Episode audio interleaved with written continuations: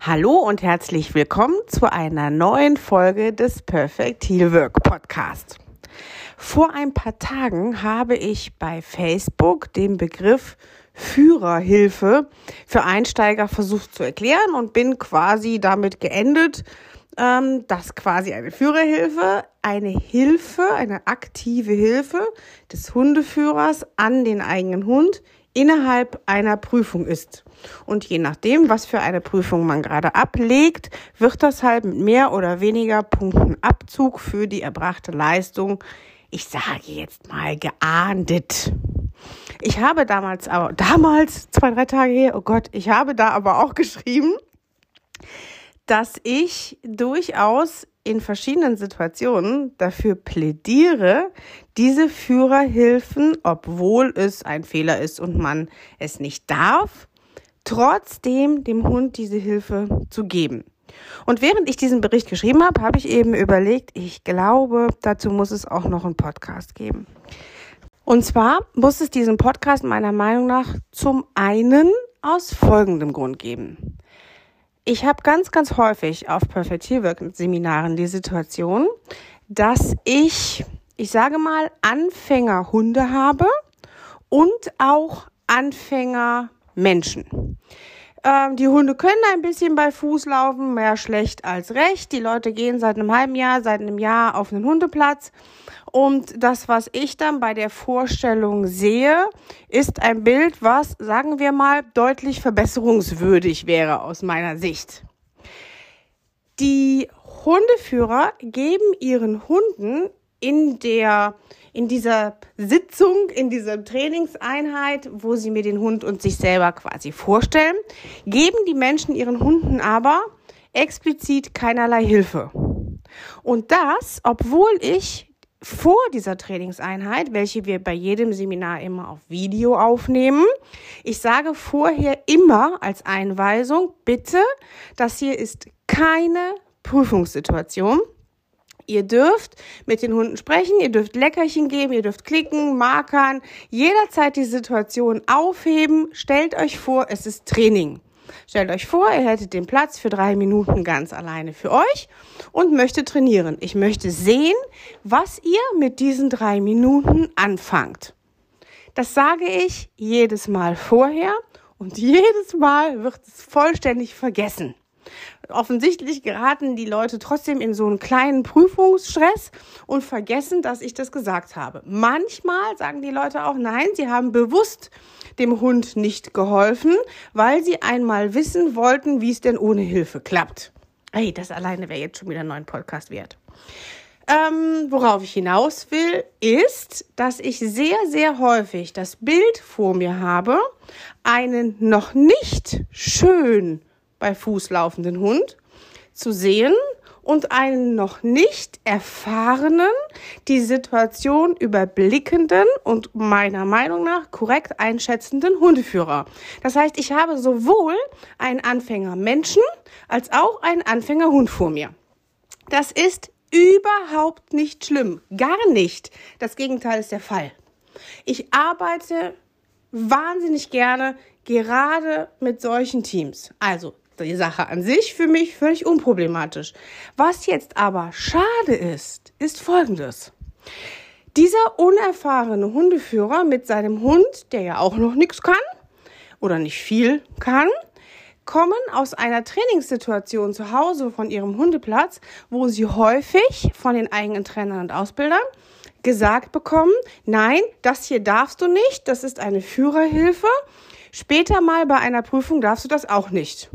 Zum Beispiel nach links unten zum Hund gucken. Oder mit dem Hund reden. Oder sich freuen, wenn was klappt. Oder in kleinen Sequenzen ein schönes Verhalten markieren, in Klammern belohnen. Ähm, Eben mit dem Grund, dass die Trainer sagen, damit fangen wir quasi gar nicht erst an. Das kriegen wir nachher nicht wieder abgebaut oder das müssen wir nachher mühsam wieder abbauen. Am besten lassen wir das von Anfang an sein. Das ist sehr, sehr schade und meiner Meinung nach sehr, sehr falsch. Ich erzähle manchmal, wenn ich auf Seminaren die Zeit habe, folgende Geschichte. Ich saß vor, das ist jetzt tatsächlich schon damals, das ist tatsächlich schon einige Jahre her, in einem Hotel und habe irgendwelche Turnmeisterschaften im Fernsehen geguckt. Ich bin wahrlich nicht sportlich, fühle mich aber deutlich sportlicher, wenn ich Sport im Fernsehen gucke. Naja, und das habe ich dann auch getan und da war der Herr Hambüchen, ein deutscher Turner, um bei irgendeinem internationalen Wettbewerb zu sehen. Keine Ahnung, was es gewesen ist. Jedenfalls hat man eine der seltenen Gelegenheiten gehabt, dass gezeigt wurde im Fernsehen, eine Vorbereitungshalle.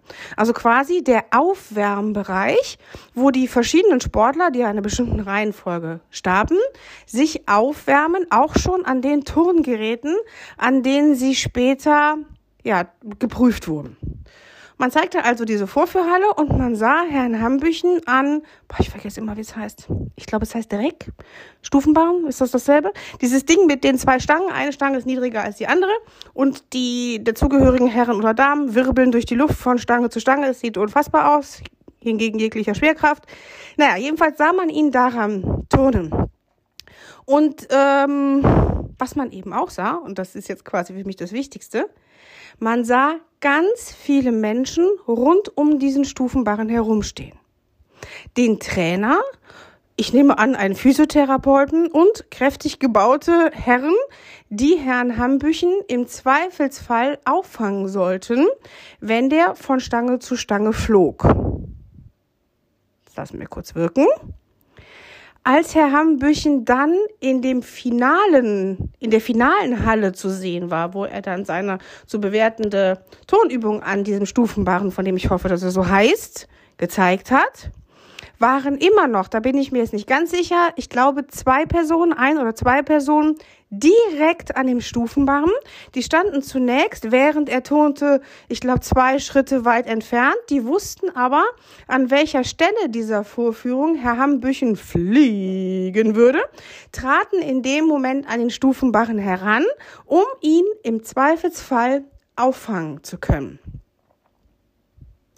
Im Vergleich das war nicht der Trainer, ne? Das war nicht der Trainer. Der Trainer durfte nicht mit dabei sein. Das war nur vorher in der Halle so. Der stand im Außenbereich. Aber diese beiden Personen, die ihn sichern sollten, standen direkt neben ihm. Das wäre jetzt in unserem Beispiel mit dem Hund eine klassische Führerhilfe. Natürlich zum einen, damit Herrn Hambüchen ganz banal nichts passiert damit der nicht volle Lotte auf der Erde aufschlägt oder mit dem Kopf auf der unteren Stange oder was auch immer einem bei diesem Anti-Schwerkraft-Ding passieren kann. Ich nehme an, es ist einiges.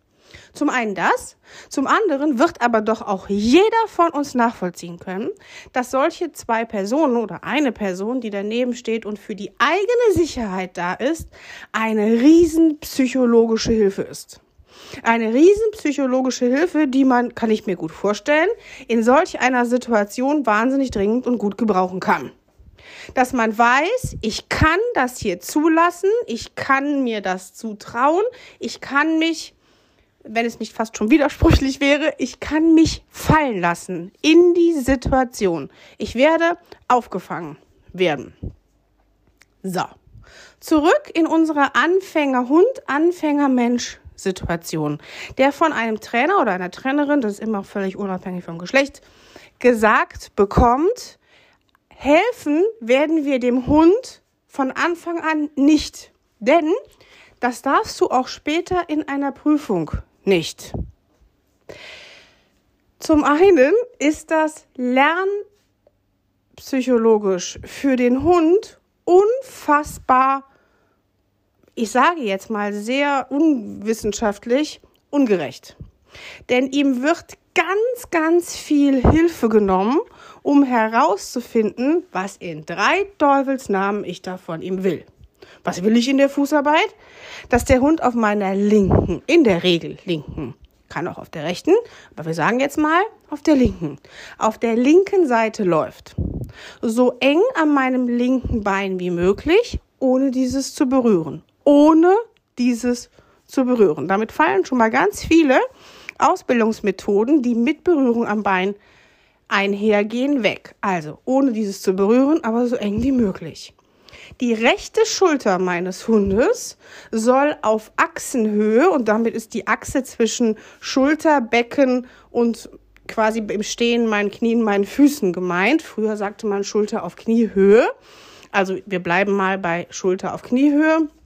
Schulter auf Kniehöhe soll der Hund laufen, möglichst eng.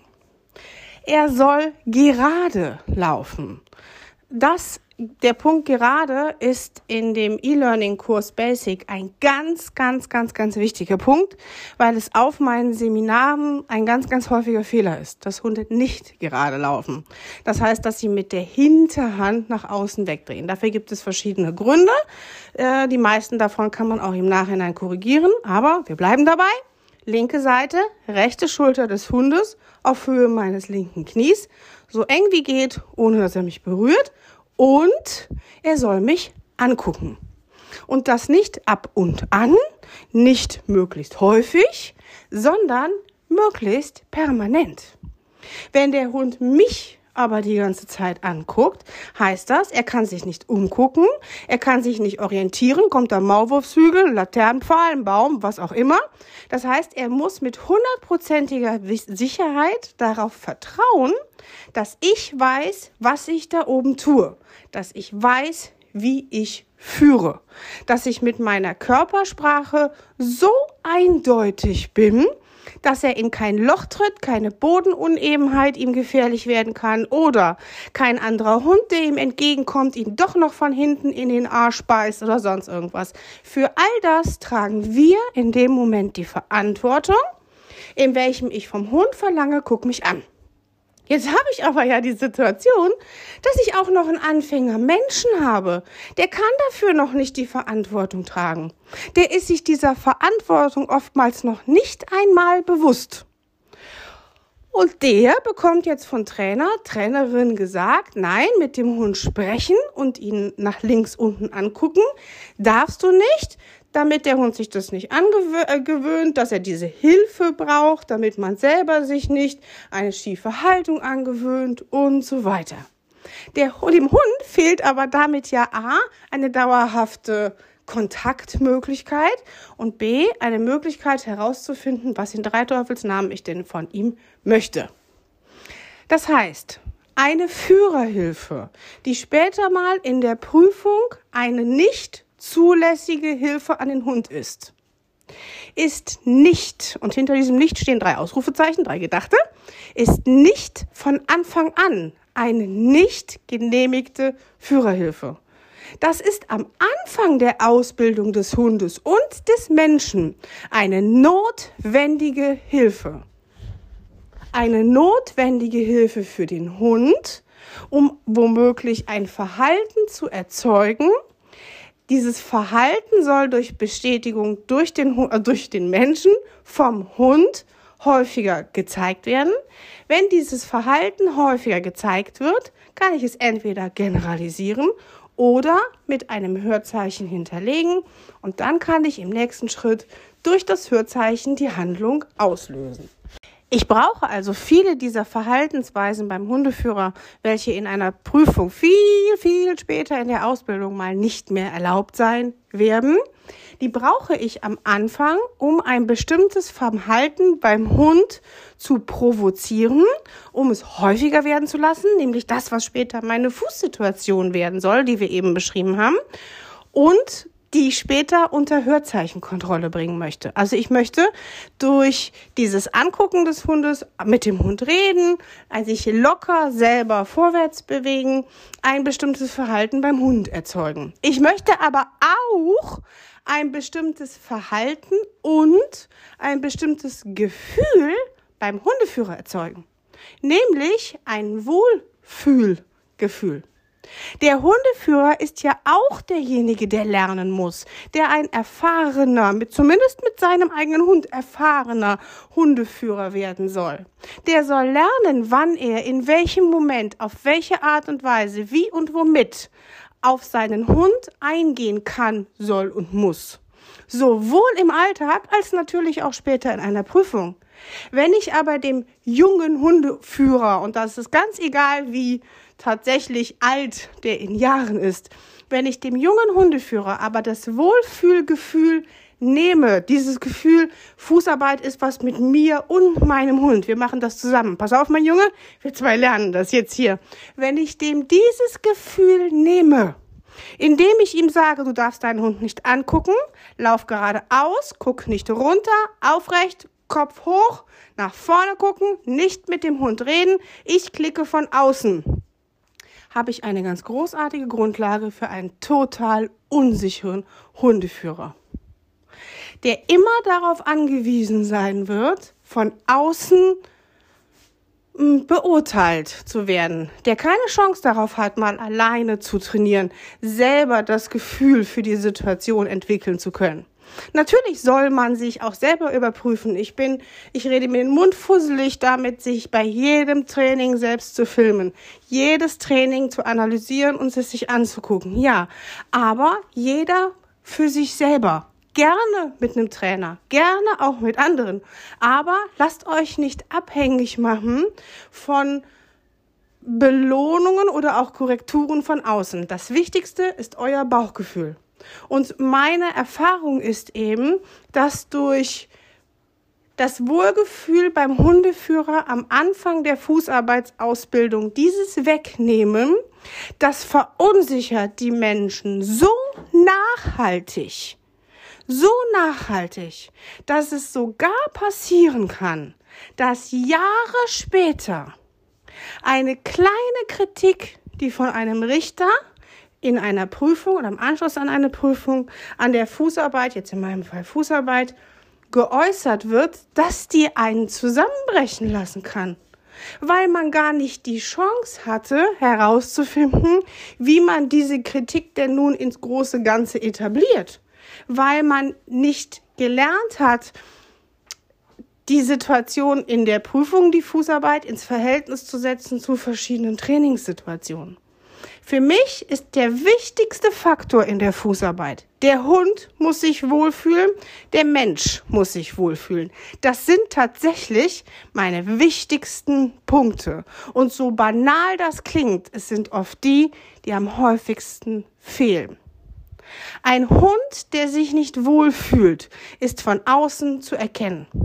Der legt die Ohren an, der zeigt Unsicherheitsverhalten, der nimmt die Route runter, der läuft klemmig, der läuft geduckt, oft laufen sie Pass und so weiter. Der guckt nicht andauernd hoch, der wirkt angespannt, der hechelt auf eine, selbst für Anfänger, merk, merk, Anfänger zu sehende, merkwürdige Art und Weise. Ein Hundeführer, der unsicher ist, ist auch von außen zu erkennen. Fußarbeit kann und soll Spaß machen. Und diesen Spaß sollte man sich nicht nehmen lassen, indem man sich von Anfang an Hilfe wegnehmen lässt.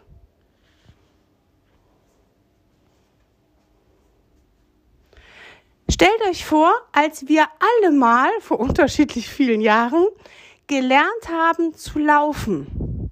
Nicht zu krabbeln, sondern zu laufen. Stellt euch vor, wir hätten das ohne Hilfe lernen müssen. Ohne, also ich habe drei Kinder und alle drei sind natürlich am Anfang an Tischen entlang gelaufen, an Bänken entlang gelaufen, an Regalen entlang gelaufen, während sie die nebenbei ausgeräumt haben. Später an der Hand gelaufen und so weiter. Natürlich sind die immer mal wieder auch schritteweise alleine gelaufen. Zum Beispiel vom Couchtisch zurück zur Couch. Dieses sich umdrehen, loslassen und wieder an die Couch andocken. Diese kleinen Momente sind Highlights in unser aller Leben. Wir haben das nur vergessen. Wir brauchen die Hilfe eines Couchtisches, einer Couch oder einer Hand, die uns über einen holprigen Weg führt, wenn wir laufen lernen. Und genau dasselbe brauchen wir in der Fußarbeit. Der Hund braucht es, um ein selbstbewusstes, lockeres, freudiges, aus Ausdrucksgefühl in der Fußarbeit zu bekommen, welches wir dann durch ein Hörzeichen auslösen können. Wir können dieses Gefühl und diesen Ausdruck in ein Kommando packen. Und wir selber brauchen es, um uns die Situation zuzutrauen, um sie uns zuzutrauen vor anderen, vor anderen im Training, vor anderen in einer Prüfung. Wir brauchen erst einmal Hilfe und Unterstützung, um mit zunehmendem Können, welches nur über Erfahrung passiert, wie damals beim Laufen lernen, mit zunehmendem Können werden wir besser, trauen wir uns mehr zu und irgendwann vergessen wir vielleicht, wie beim Laufen lernen, dass wir jemals Hilfe gebraucht haben.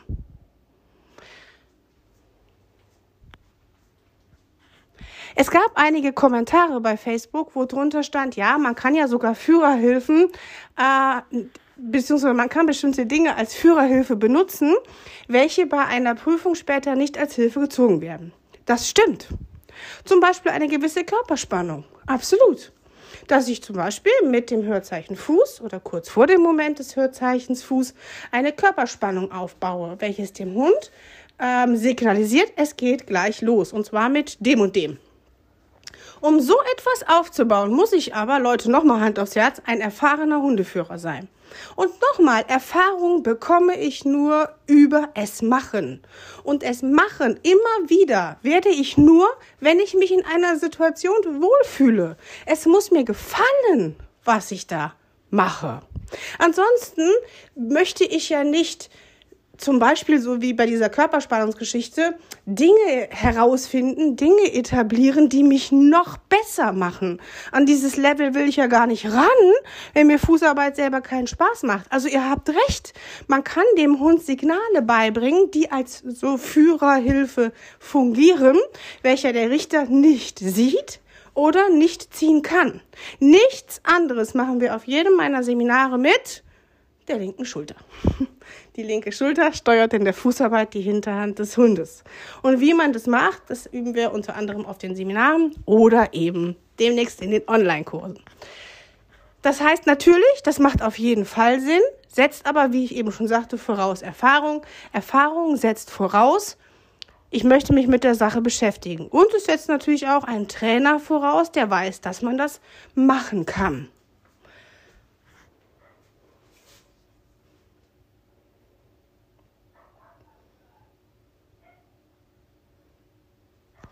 Jetzt habe ich in dem Beitrag auch geschrieben, dass es für mich Situationen gibt, wo ich absolut dafür plädieren würde, eine Führerhilfe, zum Beispiel das freundliche Ansprechen, auffordernde, motivierende Ansprechen durch ein erneutes Hörzeichen Fuß.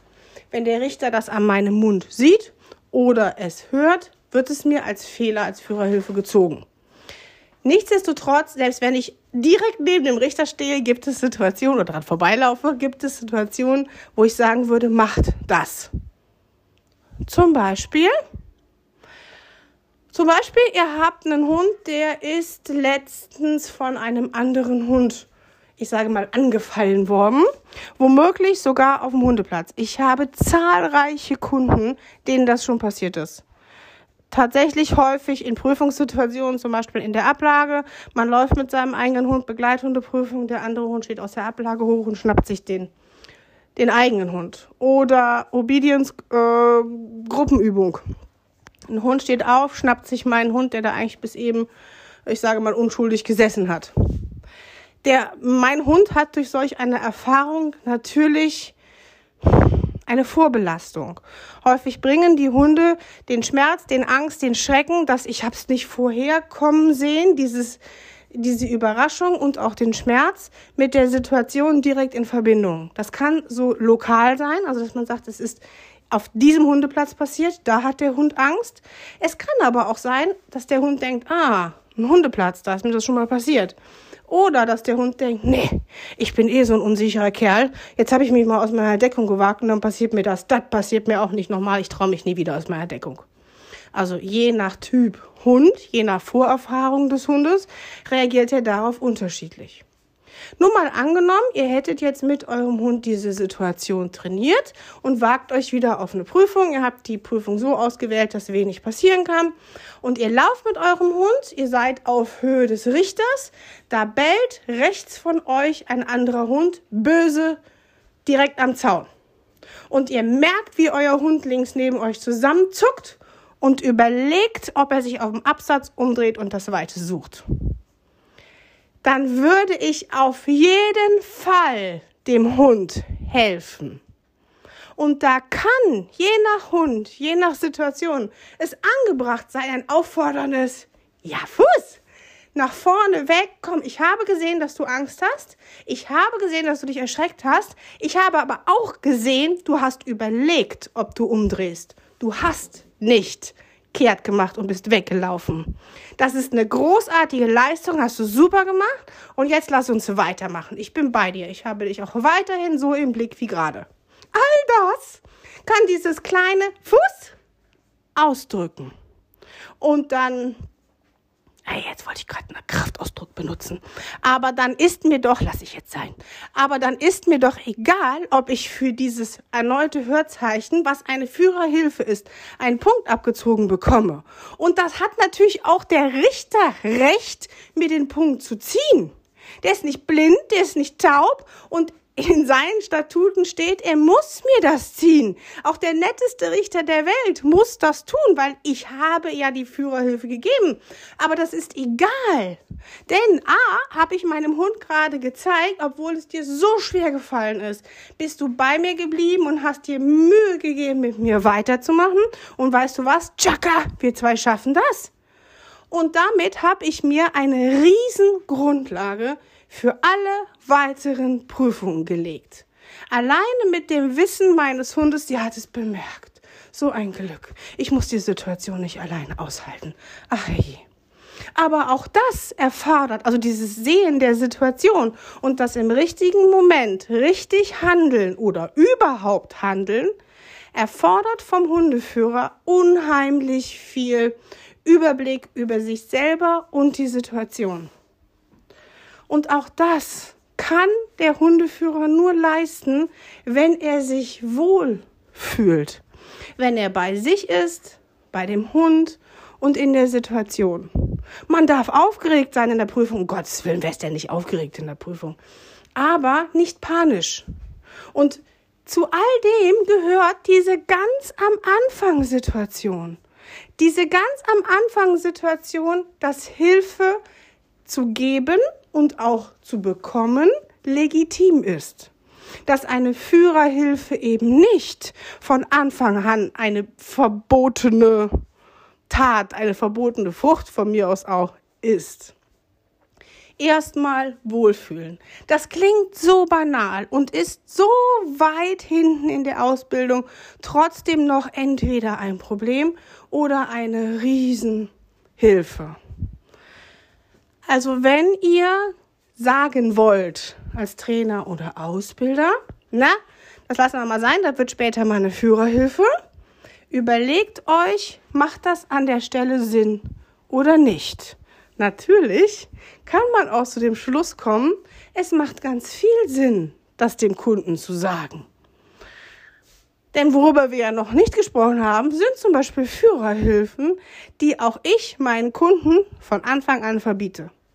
Zum Beispiel, der Hund sitzt links neben euch in der Grundstellung, der Hundeführer sagt Fuß und pauschal bekommt der Hund schon mal einen Leidendruck nach vorne. Geht gar nicht. Führerhilfe, das ist in dem Fall eine Führerhilfe, welche ich sofort verbiete.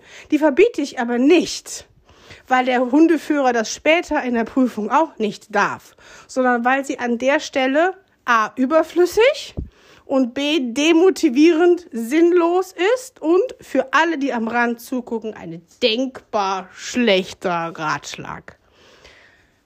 Das heißt, es gibt natürlich viel, was noch zum Beispiel ist, fällt mir gerade ein, es gibt manche Leute, die geben quasi anstelle des Leinenrucks dem Hund so einen kleinen, ich sage mal, ich sage jetzt mal, Klaps gegen den Hinterkopf beim Losgehen.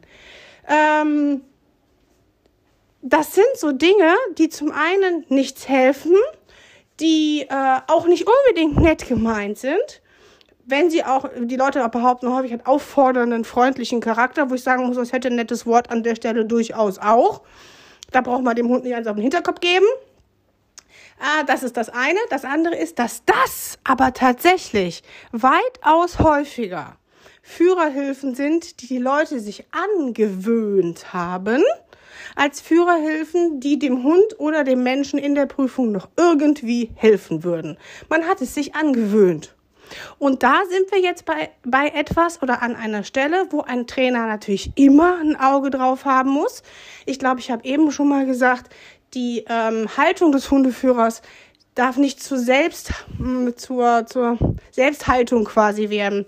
Also ich muss jederzeit wissen, wenn ich nach links unten gucke, dass ich das tue äh, dass ich mich auch wieder aufrichten kann. Versteht ihr, was ich meine? Ist quasi eine bewusste Handlung, nach links unten zu gucken und mit dem Hund zu reden. Ich rede nicht mit dem Hund und gucke nach links unten, weil ich nicht geradeaus gucken und geradeaus laufen kann.